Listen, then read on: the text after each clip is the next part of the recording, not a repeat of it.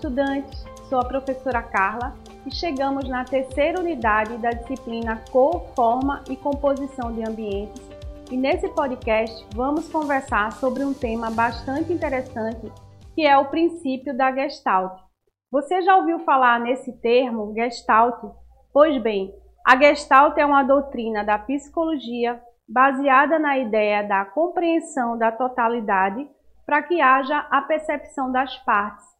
Para Gestalt, nosso cérebro busca interpretar os elementos percebidos como um todo coerente e completará as formas vistas parcialmente. A psicologia da Gestalt, também conhecida como teoria da forma, é uma escola de pensamento alemã que analisa a mente e os comportamentos humanos, humanos como um todo. Ao tentar entender o que nos rodeia, o que, que a, o que a Gestalt sugere é que não nos concentremos é, em cada componente pequeno, mas sim em como eles interagem uns com os outros em, em sistemas complexos. O princípio da Gestalt desempenha, por isso, papel importante no desenvolvimento moderno do estudo da sensação e da percepção humana, e seus princípios são bastante aplicados no design e na publicidade. Você já notou como um conjunto de luzes de Natal piscando geralmente parece se mover?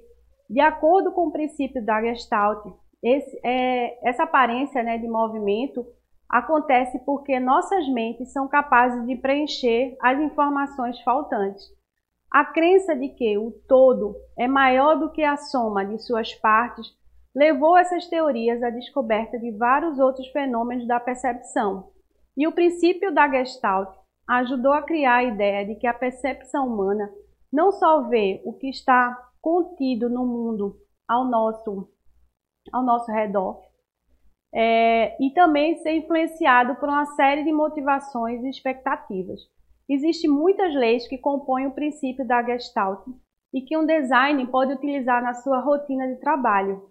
Na nossa disciplina, iremos estudar e detalhar melhor os princípios, os principais princípios da Gestalt, que são eles a lei da unidade, da segregação, unificação, da continuidade, a lei do fechamento, da proximidade, semelhança, da pregnância, onde cada um apresenta uma definição e uma função e podemos aplicá-las na decoração de interiores, criando espaços criativos que ativem a percepção das pessoas Achou interessante esse conteúdo? Agora você terá a oportunidade de estudar mais sobre esses princípios nesse momento. Lembramos que é importante para a fixação do conteúdo que você assista a videoaula, faça as atividades semanais e participe dos fóruns. Todas essas atividades vão auxiliar no seu aprendizado e na fixação do conteúdo. Desejo a todos bons estudos e espero que aproveitem bastante todo o material e até o próximo podcast.